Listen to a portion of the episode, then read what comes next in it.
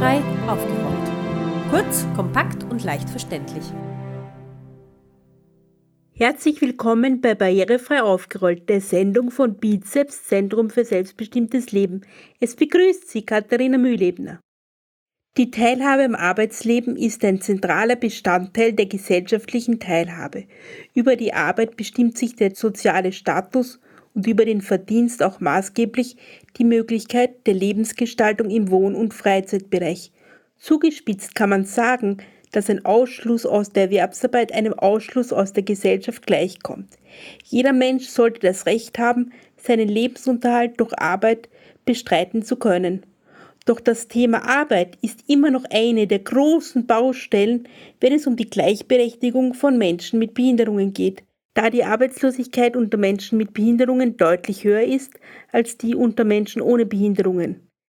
Im Zeitraum von 2007 bis 2017 ist die Arbeitslosenquote von Menschen mit Behinderungen um fast 140 Prozent gestiegen und befand sich bereits 2019 auf dem höchsten Stand seit ihrer statistischen Erfassung. Darüber hinaus sind nur 55,9 Prozent der Menschen mit Behinderungen im erwerbsfähigen Alter auch tatsächlich erwerbsfähig oder auf Jobsuche. Bei Menschen ohne Behinderungen sind es hingegen 77,1 Prozent.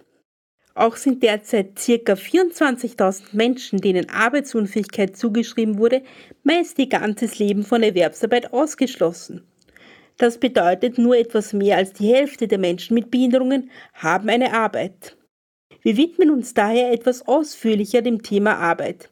Der besondere Fokus liegt auf jenen Menschen, die von der Erwerbsarbeit ausgeschlossen sind und in Werkstätten arbeiten.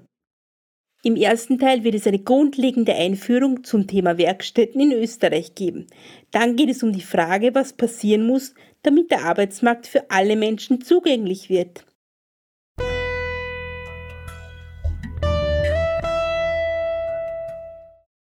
Oliver König ist Universitätsprofessor für inklusive Pädagogik und Inklusionsmanagement an der Bertha von Suttner Privatuniversität in St. Pölten.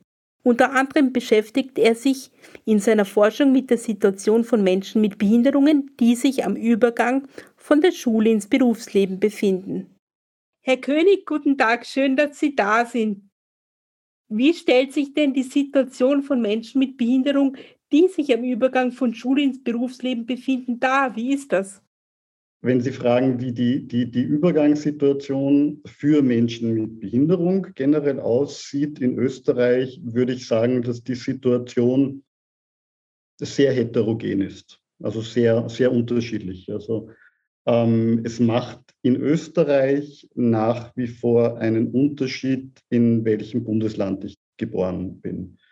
Es macht auch einen Unterschied, welche Bildungslaufbahn ich absolviert habe. Es macht auch einen Unterschied, aus was für einem familiären Kontext ich komme. Ähm, also viele dieser Sachen machen einen Unterschied, sodass es schwer ist, pauschal zu sagen, die Situation von Menschen mit Behinderungen am Übergang ist. Ähm, die Situation ist auf jeden Fall herausfordernd und wo wir leider keine Zahlen haben, aber durchaus auch Einschätzungen vieler Akteurinnen aus dem Feld, ist, dass sich gerade im Bereich arbeitsmarktpolitischer Maßnahmen im Zuge der Covid-Pandemie sich äh, insbesondere auch für Jugendliche und erwachsene Menschen mit Behinderung die Situation noch einmal sehr stark verschärft hat. Man unterscheidet den Ersatzarbeitsmarkt vom allgemeinen Arbeitsmarkt. Was, was, ist, was ist beides? Was, ist der, also was versteht man unter Ersatzarbeitsmarkt? Ich würde mal sagen, das ist eine, ist eine, eine Wortkonstruktion, eine, eine, eine, Wortschöpfung. Wenn Sie sich auf den Bereich des, des allgemeinen Arbeitsmarkts beziehen, wir können sagen, es verhält sich so, wie, wie es sich mit der Frage von ähm, ähm, Beschulung, einer inklusiven Beschulung oder einem grundsätzlich inklusiven Schulsystem versus eines, ähm, eines Sonderschul- oder eines gemischten Systems, in dem es Schulintegration als auch Sonderschul, also Sonderbeschulung von Kindern mit, mit Behinderungen gibt. Äh, eine ähnliche Konstruktion ist eine Unterteilung in einen Arbeitsmarkt und in einen Ersatzarbeitsmarkt. Allein die Bezeichnung oder diese Konnotierung mit Ersatz, Ersatz für, das vermeintlich normale, reguläre. Ähm, für wen? Ähm, für Menschen, die ähm, am, am, am Rand stehen, als nicht in, im, nicht in dem allgemeinen Arbeitsmarkt zugehörig betrachtet werden. Ähm, international wird da häufig eine Unterscheidung getroffen zwischen ersten, zweiten und dritten Arbeitsmarkt. Der erste Arbeitsmarkt wäre der allgemein, allgemeine Arbeitsmarkt, der sich in Bezug auf Fragen der Zugänglichkeit eben nach wie vor als für viele Menschen geschlossen darstellt. Als zweiter Arbeitsmarkt würde vielleicht auch schon eine, eine Form des Ersatzarbeitsmarktes bezeichnet werden, aber eine Form des Ersatzarbeitsmarktes, in dem die dort beschäftigten Menschen ähm, auch einen Arbeitnehmerinnenstatus haben, einen kollektiv vertraglichen und branchenüblichen Lohn beziehen. Ähm, und wenn wir jetzt äh, uns dem dritten Arbeitsmarkt zu bewegen. Das ist so ein Stück weit das, was in Österreich ähm, dieses System der Werkstätten, die in den neuen österreichischen Bundesländern unterschiedlich geregelt sind, anschauen, dann würden wir eigentlich von einem dritten Arbeitsmarkt sprechen, weil die dort beschäftigten Menschen eben nicht als Arbeitnehmerinnen oder Arbeitnehmer gelten und auch dementsprechend nicht diese Rechte haben und dementsprechend für ihre Leistungen auch nicht bezahlt werden.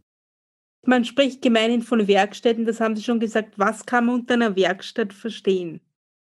Ähm, der Bereich Arbeit für Menschen mit Behinderung ist eigentlich einer, der im Bundesbehinderteneinstellungsgesetz geregelt sein sollte. Also Arbeit ist grundsätzlich in der Zuständigkeit des Bundes, äh, des Arbeitsmarktservice oder des ähm, Sozialministeriums ähm, Services. Ähm, durch eine Konstruktion, ähm, nämlich die Konstruktion der Arbeitsfähigkeit, wird überhaupt erst das Feld der Behindertenhilfe geschaffen, indem man sagt, dass es Menschen gibt, die weniger als 50 Prozent Arbeitsleistung erbringen können, wird erst die Zielgruppe der Behindertenhilfe definiert, für die dann der Bund und seine Maßnahmen für Arbeit sich aus der Zuständigkeit also sich der Zuständigkeit entledigen.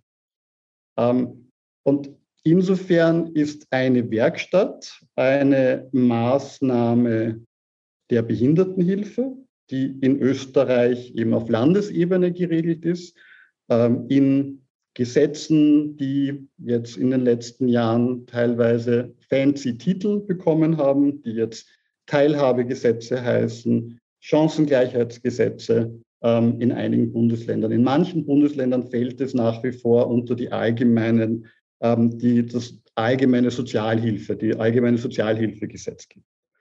Und hier ist es dann auch so, dass wir aufgrund dieser föderalen Struktur auch keine einheitliche Bezeichnung haben.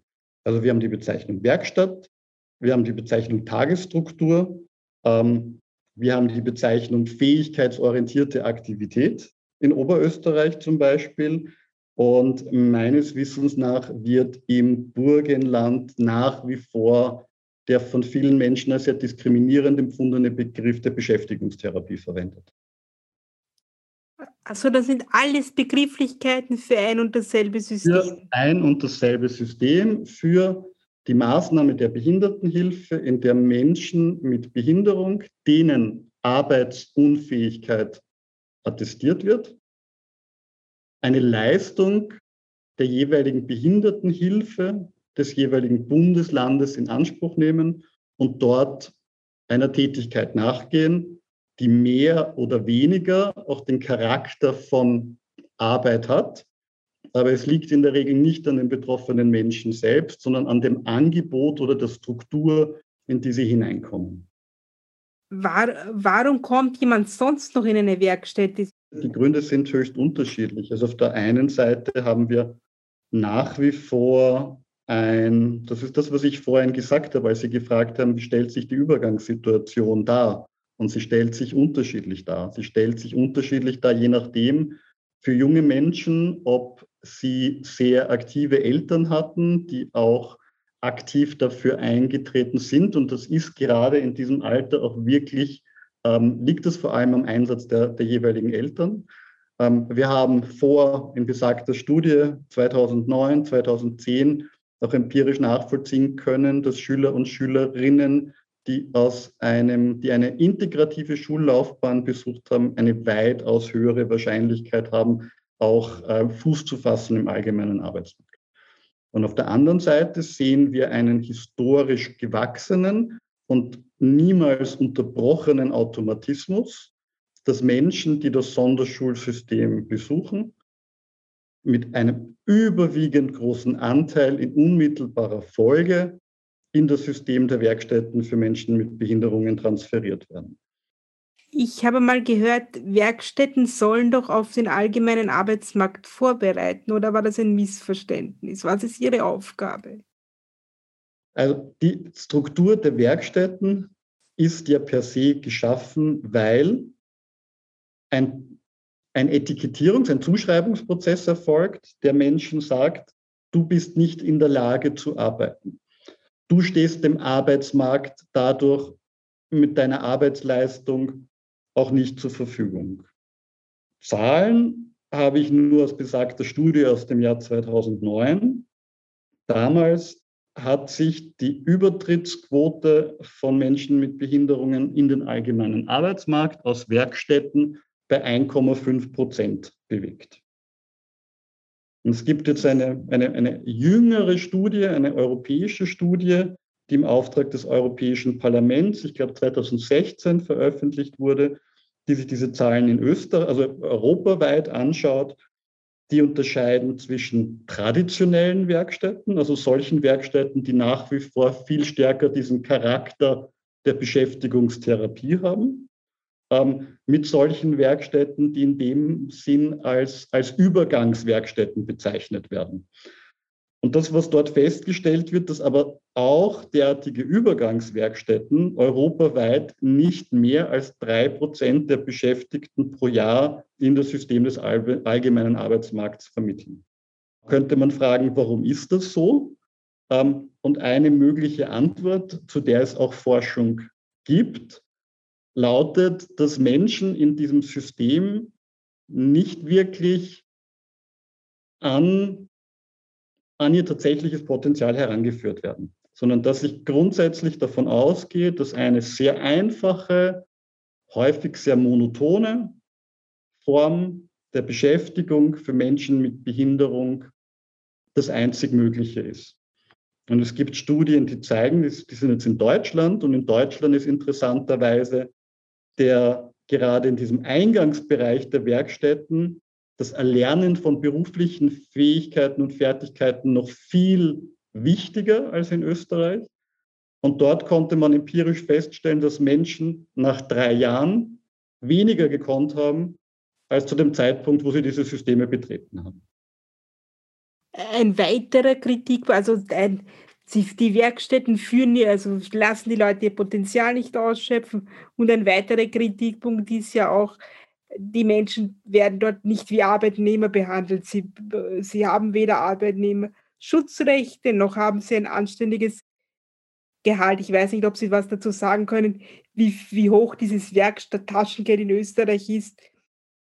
Also es ist ja auch ein Teil dieser letztlich nicht überwundenen Symbolik, also so diese paternalistische, also diese bevormundende Kultur, politische Kultur gegenüber Menschen mit Behinderung.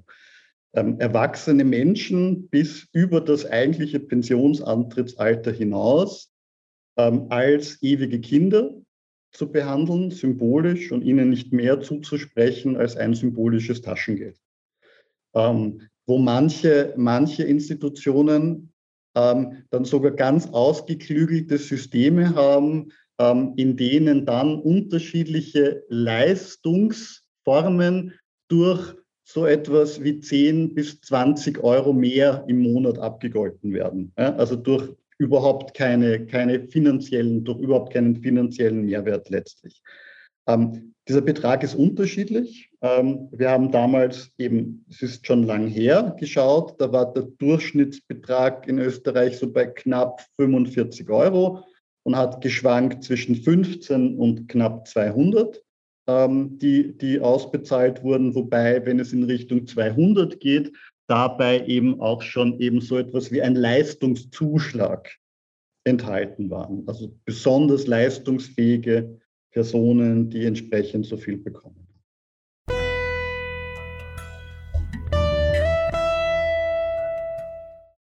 Artikel 27 der UN-Behindertenrechtskonvention besagt, dass Menschen mit Behinderungen das gleiche Recht auf Arbeit haben wie Menschen ohne Behinderungen. Dies beinhaltet auch das Recht auf die Möglichkeit, seinen Lebensunterhalt mit Arbeit zu verdienen und dass die Arbeit in dem offenen, inklusiven und für Menschen mit Behinderungen zugänglichen Arbeitsmarkt frei gewählt oder aufgenommen werden kann.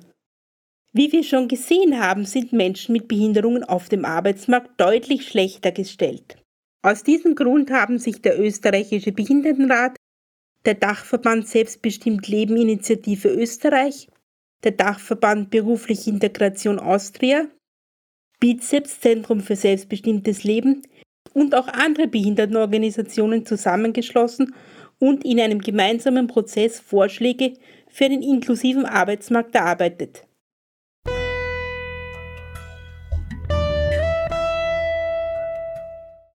Wir sprechen heute mit Bernhard Bruckner, er ist zurzeit der Geschäftsführer des österreichischen Behindertenrats.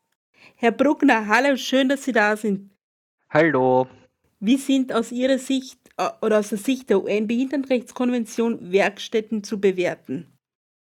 Um ein bisschen auszuholen, sozusagen, die UN-Konvention gibt uns in Artikel 27 ähm, die Richtschnur für den Arbeitsmarkt vor und sieht hier vor, ähm, dass Menschen mit Behinderungen die Möglichkeit eingeräumt wird, auf einem inklusiven, allgemeinen Arbeitsmarkt zu arbeiten.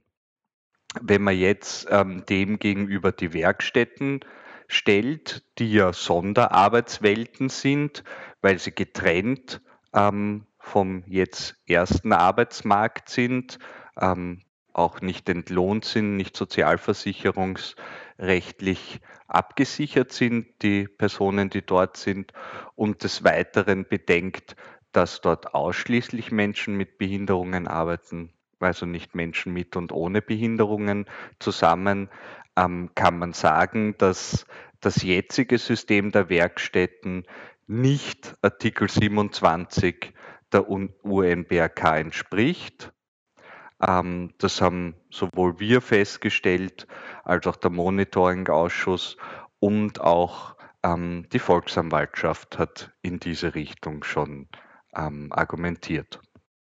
Wie müssten Werkstätten sein, damit sie UN-Konvention konform sind oder dürften sie dafür gar nicht existieren? Das ist tatsächlich eine, eine schwierige Frage und dementsprechend haben wir äh, sozusagen auch bei unseren Vorschlägen für einen inklusiven Arbeitsmarkt den Fokus darauf gelegt, die Maßnahmen zu ergreifen, dass die Politik die Maßnahmen ergreift, die Gesellschaft, aber auch die Arbeitgeber die Maßnahmen ergreift, damit möglichst alle Menschen mit Behinderungen am sogenannten allgemeinen Arbeitsmarkt arbeiten können. Inwiefern es dann geschütztere Bereiche in diesem Arbeitsmarkt geben kann oder muss, ähm, äh, ist, ist sozusagen noch nicht vollständig geklärt. Ähm, jedenfalls in der vorliegenden Form würden die Werkstätten das keinesfalls erfüllen. Das heißt, um, um sozusagen, wenn man davon ausgeht, dass es Werkstätten oder geschütztere Bereiche, nennen wir sie so, in irgendeiner Form ähm, weiterhin braucht, muss man sagen, auch dort muss man einen Lohn bekommen, dort muss man sozialversicherungsrechtlich abgesichert sein. Und wahrscheinlich das Wichtigste ist, es muss, müssen dort Maßnahmen gesetzt werden, die einen Wechsel, also eine Durchlässigkeit zum allgemeinen Arbeitsmarkt ermöglichen, so dass die Leute nicht die Werkstätten als Einbahnstraße erleben, sondern auch von dort aus die Möglichkeit haben, auf den allgemeinen Arbeitsmarkt zu kommen. Sie haben auf die Vorschläge, die 2019, glaube ich, erarbeitet wurden, sind Sie schon eingegangen. Was für Vorschläge gab es noch konkret, für, um den Arbeitsmarkt inklusiver zu machen? Mhm.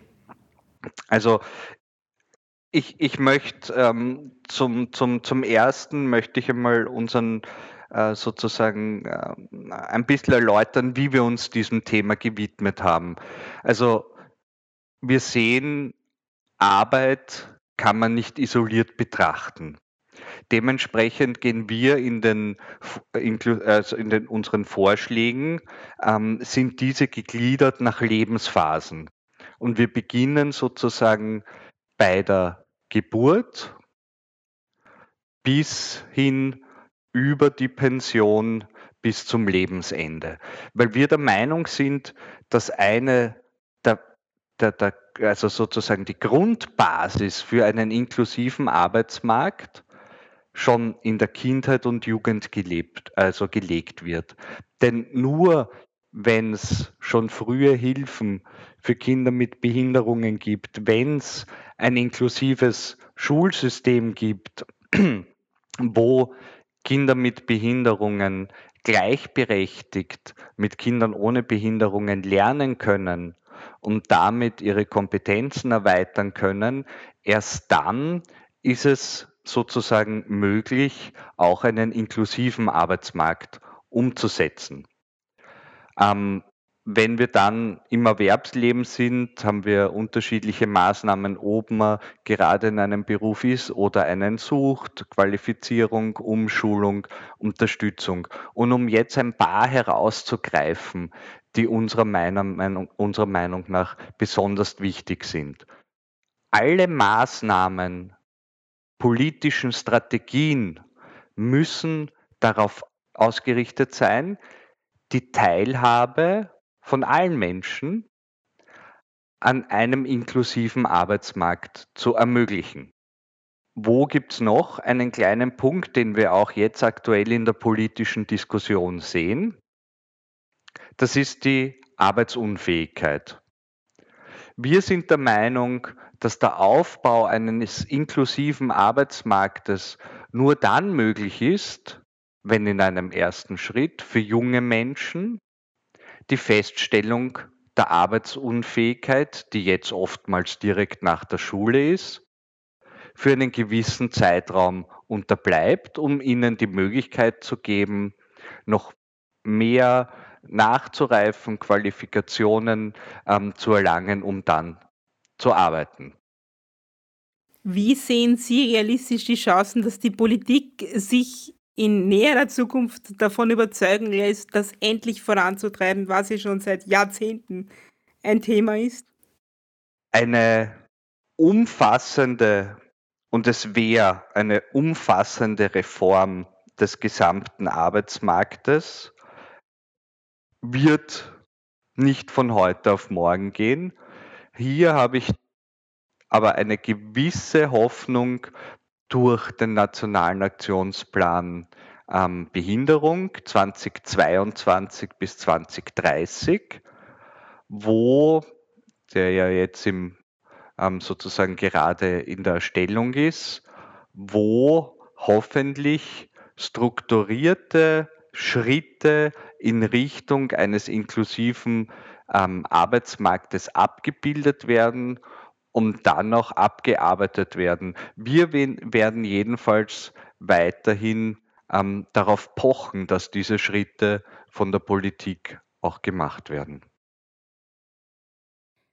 Diese Forderung und der nationale Aktionsplan, das ist ja alles gut, es gibt ja sehr ausführliche Forderungen, aber wie kann man dann sehen, ob es tatsächlich auch umgesetzt wird? Weil es gibt immer, das ist so eine Sache in Österreich, es gibt immer x Pläne, Vorschläge, Kataloge, in, an welchen Indikatoren würde man jetzt sehen? Jetzt haben wir was erreicht. Genau, wie Sie, wie Sie schon ganz richtig gesagt haben, kommt den Indikatoren hier ähm, eine maßgebliche Bedeutung zu. Das heißt, an Indikatoren kann ich messen, ob ich ein Ziel erreiche oder nicht. Ähm, das kann ich, und da ist für, für mich sozusagen die aussagekräftigste ähm, jetzige Zahl ist die Erwerbsquote. Also wir wissen, dass die Erwerbsquote unter Menschen mit Behinderungen deutlich niedriger ist als unter Menschen ohne Behinderungen. Erwerbsquote besagt, wie viele Personen ähm, dieser, dieser Gruppe entweder einen Job haben oder arbeitslos sind.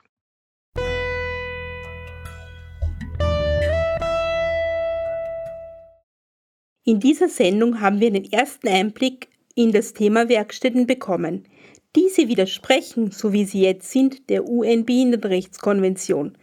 Das Ziel ist klar, ein inklusiver, durchlässiger Arbeitsmarkt mit unterschiedlichen Beschäftigungsmodellen, die sich nach den Bedürfnissen verschiedener Arbeitnehmerinnen und Arbeitnehmer richten. Die Garantie von gerechter Entlohnung, Arbeitnehmerrechten und sozialversicherungsrechtlicher Absicherung, egal wo man arbeitet die Möglichkeit, jederzeit von einem geschützten Arbeitsmodell in den ersten Arbeitsmarkt zu wechseln und bei Bedarf auch wieder zurück. All das mit dem Ziel, Arbeitsmöglichkeiten zu schaffen, die den Betroffenen ein selbstbestimmtes und selbstfinanziertes Leben unabhängig von Sozialleistungen oder der Familie ermöglichen. Das war der erste Teil unseres Arbeitsschwerpunktes. In unserer nächsten Sendung geht es um das Thema Lohn statt Taschengeld, also die Einführung einer gerechten Entlohnung in den Werkstätten. Wir sprechen darüber mit einem Aktivisten aus unserem Nachbarland Deutschland. Alle Informationen zu dieser Sendung und weiterführende Links finden Sie wie immer auf unserer Internetseite www.barrierefrei-aufgerollt.at. Bis zum nächsten Mal. Ihr Redaktionsteam Katharina Mühlebner, Markus Ladstätter und Martin Ladstätter.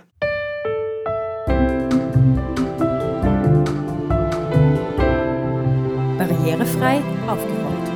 Kurz, kompakt und leicht verständlich.